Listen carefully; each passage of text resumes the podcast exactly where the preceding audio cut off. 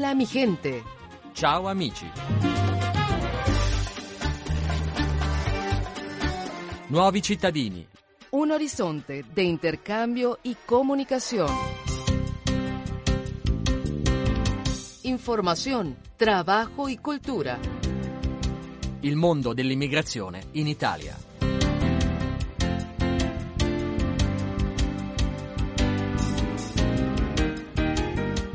Bienvenidos sean todos y todas ustedes a otra programación más de Hola mi gente, chao amici, el programa dedicado a los inmigrantes latinoamericanos residentes en Italia y también a conocer un poco más de cerca los argumentos relacionados con la interculturalidad.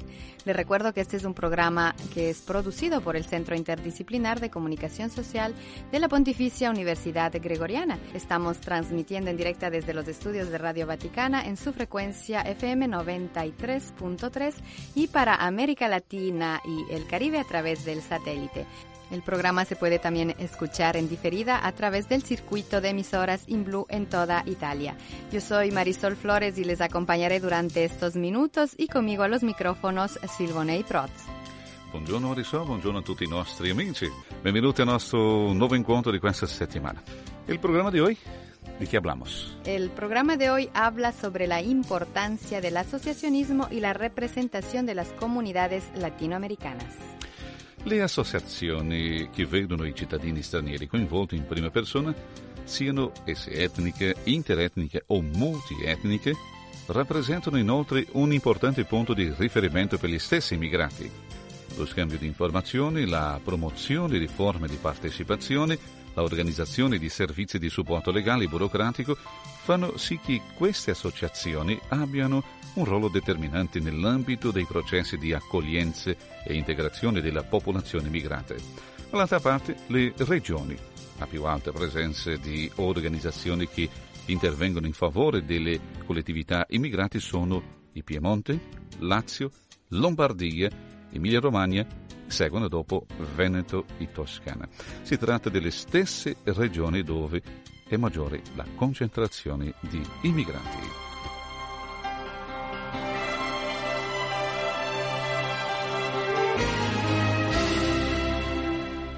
Secondo alcune ricerche, l'universo del non profit comprende circa 13.000 organizzazioni e un'organizzazione su 13 opera nel settore della immigrazione in maniera diretta e quasi specialistica. Altre associazioni invece realizzano interventi formativi mirati a fornire competenze in specifici settori come il caso della cooperativa Percorsi qui a Roma, una cooperativa formata tra l'altro quasi in sua maggioranza di donne, che opera nel campo della ricerca, cultura e formazione.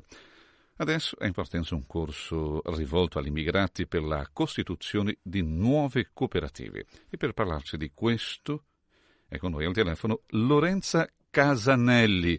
Lorenza, come nasce la vostra cooperativa? È nata um, attraverso la legge 59 del 92 e, um, innanzitutto grazie alla volontà di soci di altre cooperative che hanno voluto far nascere questa cooperativa di formazione e, mh, facendo, eh, cercando di dare del lavoro ad altri soci, nuovi componenti della nuova cooperativa sostanzialmente. Lorenza, eh, mi dica una cosa, perché, eh, lo so che tu sei un tutor del corso di migrazione no? della cooperativa Percorsi, perché un corso come questo? Sicuramente eh, grazie proprio alla formazione eh, riuscire a mm, riuscire in qualche modo ad accogliere in maniera diversa anche eh, l'immigrato e lo straniero. E, mh, mm, ci siamo accorti negli anni precedenti che eh, la richiesta eh, di lavoro da parte delle persone immigrate era molto alta e c'era contemporaneamente anche tanta volontà di fare dalla, dagli immigrati e quindi eh, grazie anche alla, eh, diciamo, al finanziamento del Ministero delle Attività Produttive noi siamo riusciti a eh, fare questo corso di formazione proprio per le, persone immigrate. A chi è rivolto e chi partecipa in questi corsi? E questo corso mm, è rivolto a giovani immigrati eh, disoccupati o precari e mm, preferibilmente donne, quindi abbiamo anche fatto eh, una selezione e, mm, che sono interessati sicuramente a inserirsi eh, in, in iniziative di lavoro autogestito, quindi in una nuova cooperativa eh, che nascerà proprio al termine di questo corso e quindi saranno selezionate sui 20 partecipanti eh, 3 o 5 persone eh, che mh, avranno la volontà e avranno anche eh, le qualità di proseguire per, in una nuova cooperativa ehm, che poi ehm, sarà o di artigianato oppure di servizi socioassistenziali questo si, si, anche si deciderà durante il corso stesso proprio con le persone immigrate, dalle loro richieste, dalla loro volontà. Eh, cosa pensate di offrire con questo corso ai, ai immigrati? Eh, noi innanzitutto eh, la formazione, eh, anche perché eh, sui 20 eh, partecipanti eh, soltanto tre o cinque avranno l'opportunità lavorativa immediata. Eh, noi puntiamo invece sulla formazione, quindi ogni persona uscirà da questo corso con un eh, bagaglio culturale che poi potrà sfruttare nella propria vita, in, nei propri contesti e magari in altre eh, cooperative di propria nascita, quindi di propria di spontanea nascita e non dovute a questo corso in particolare. Quindi speriamo di dare una formazione che poi comunque porti a un'integrazione e al lavoro della persona immigrata. Lorenza, puoi parlare un po' anche del contenuto di questo corso? Sì, ehm, noi, mh, il, il progetto prevede 100 ore che sono suddivise tra aula e laboratorio. E tra le materie ci sarà l'approfondimento della cultura e della normativa italiana in materia di immigrazione e mh, di cooperazione eh, fundraising, marketing e comunicazione e poi anche eh, ad esempio eh, sulla parte si, si, andrà a particolareggiare proprio eh, l'attività futura della cooperativa e quindi lo sviluppo delle attività artigianali e socio-assistenziali. Gli interessati a questo corso come devono fare? Eh, gli interessati mh, mm, mandare, ehm, dobbiamo specificare, eh, i curricula sono stati già mandati e il corso eh, sta per iniziare, quindi già, già, è stata fatta la selezione dei partecipanti. E la cosa forse importante è che appunto altre, le altre persone immigrate sappiano che eh, eh, la cooperativa percorsi è ancora intenzionata in futuro, quindi negli anni futuri, a fare eh, questo tipo di corsi perché ha visto che c'è grande volontà e grande richiesta. Quindi eh, di prestare attenzione alla, al nostro sito magari eh, che è www.reteomeo.it, in particolare cooperativa percorsi e eh, da lì eh, vedere le nostre iniziative future per, rivolte proprio a loro. Eh, solo per un'idea, quanti partecipanti di questo corso? 20 giovani immigrati eh, che, che, saranno, che, sono stati già selezionati dalle, tra le tante richieste arrivate. Lo so che tu sei il tutor di questo corso. E gli altri insegnanti, altri professori chi sono? Eh, sono persone che ehm, insomma, sono conoscenti oppure persone che abbiamo, professori e docenti che abbiamo già avuto il piacere di avere con noi in altri corsi e in altre eh, conferenze, seminari, eh, qualificatissimi, eh, ognuno specializzato nella propria materia, nella propria area e mh, mm, quindi avremo degli insegnanti di comunicazione, di fundraising, come, mh, mm, di normativa eh, italiana legata all'immigrazione e così via. Grazie della sua presenza con noi. Bocca al, lupo, bocca al lupo per il corso e aspettiamo il prossimo adesso, no Lorenzo? Sì, sicuramente, grazie a voi della grande opportunità che ci avete dato di dar voce un pochino a noi e soprattutto a, alle persone immigrate. Grazie, buon lavoro. Grazie a voi di nuovo.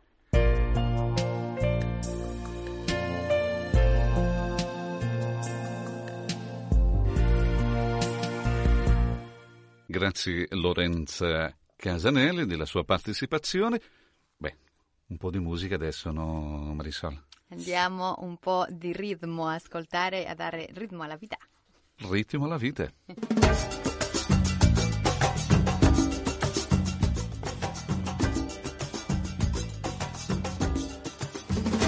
De rodillas yo te pido, escucha mi oración.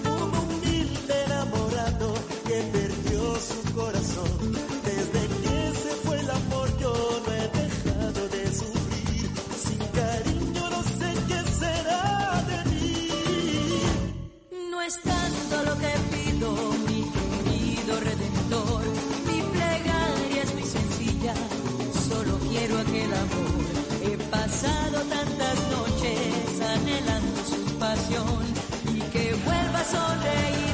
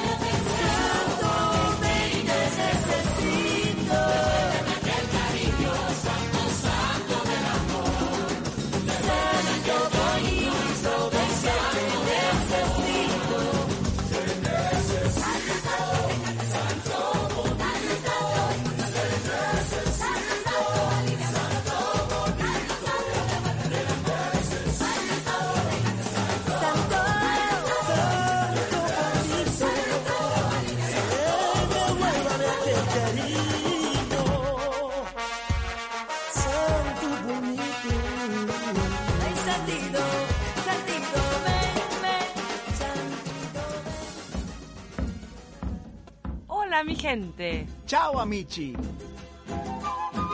Trabajo y cultura latinoamericana. Il mondo dell'immigrazione e intercultura in Italia.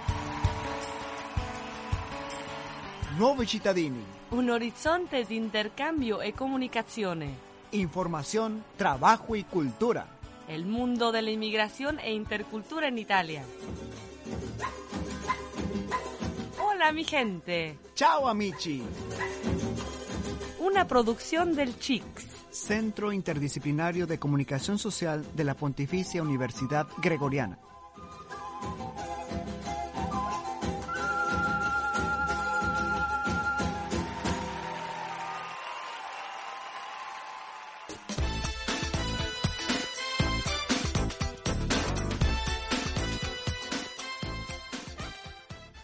Hablado de la importancia de asociarse. Se ha dicho que el asociarse es posible para poder conservar la identidad, eh, luchar contra la soledad y por otra parte también para lograr una representación a nivel social e incluso político. Pero ¿cuáles son los pasos para crear una asociación? Vamos a escuchar al respecto a Pilar Sarabia, ella es eh, la responsable del ufficio immigrazione del sindacato WIL. Per organizzare un'associazione eh, la cosa più importante evidentemente è avere delle persone che siano eh, in sintonia e cioè che vogliano con obiettivi comuni ehm, organizzare delle attività perché eh, per organizzare un'associazione è importante che ci siano più persone, più di una persona, no? E eh, è auspicabile che eh, queste associazioni siano iscritte nel registro delle associazioni, eh, siano legali, insomma, e che di conseguenza abbiano un atto costitutivo e uno statuto, perché solo così insomma, l'associazione ha una validità giuridica.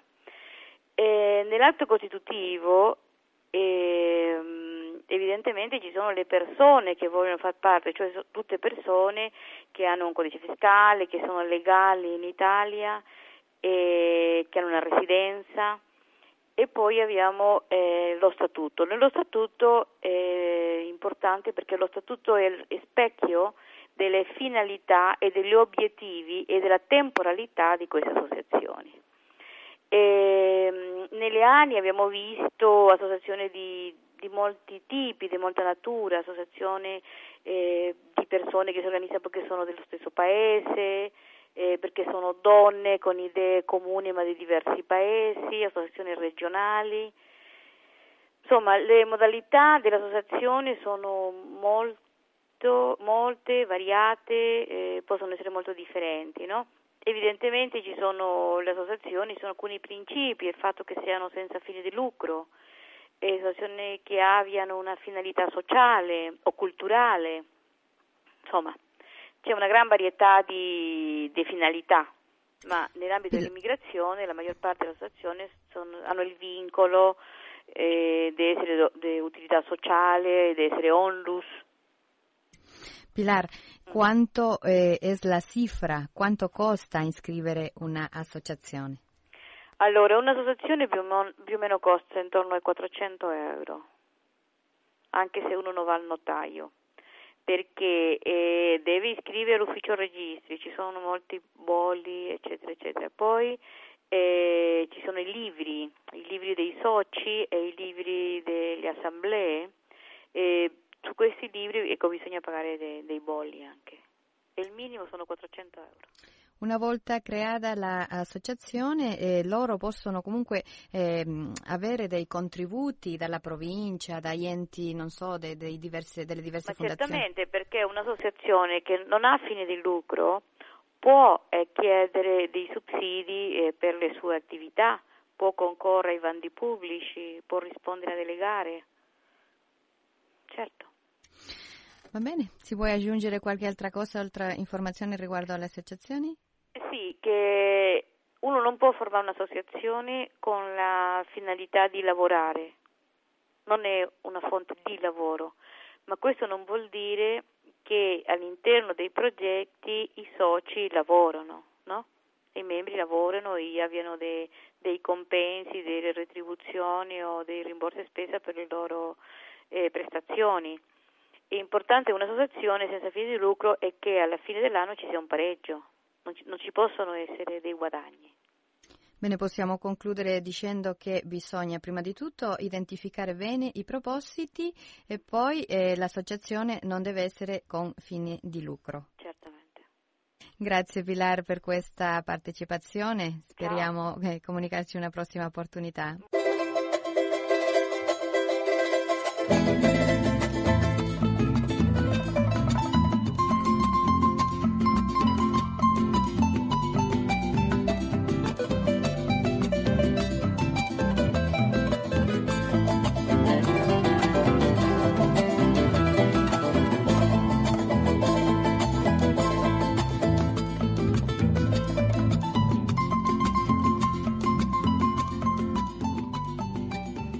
Bien, eso es todo por hoy. Hemos eh, llegado a la conclusión del programa de hoy. Les invitamos la próxima semana a seguir escuchándonos con más de Hola mi gente. Ciao amici.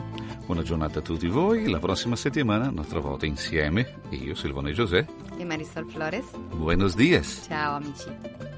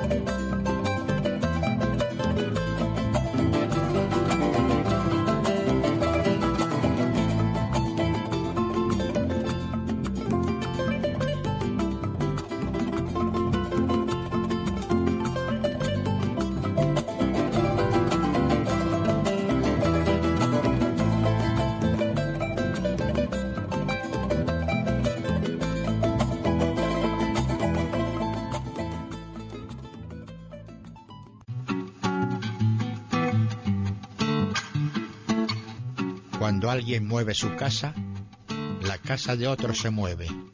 Mover puede ser abrir o puede ser cerrar. Puede ser construir o puede ser derribar. Puede ser, pero en cualquier caso, mover siempre tiene que ser cambiar. Gente que mueve su casa sin más que su cuerpo y su nombre. Gente que mueve su alma sin más que un lugar que lo esconde.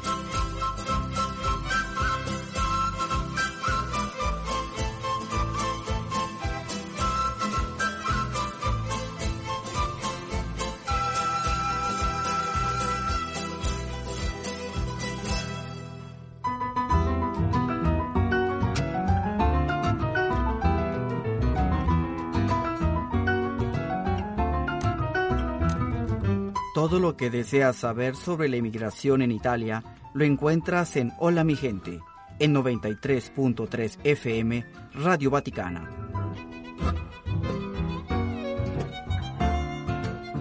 Escúchanos todos los martes y jueves a las 11.30. Te esperamos.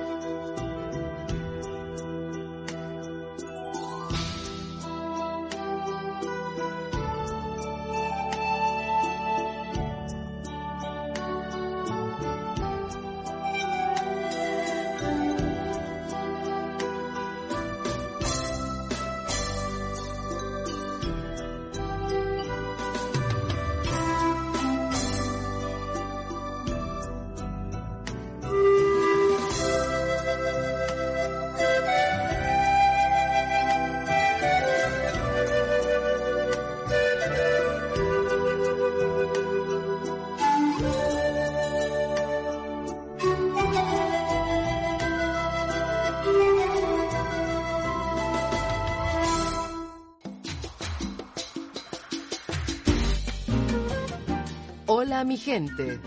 Ciao amici. Trabajo y cultura latinoamericana.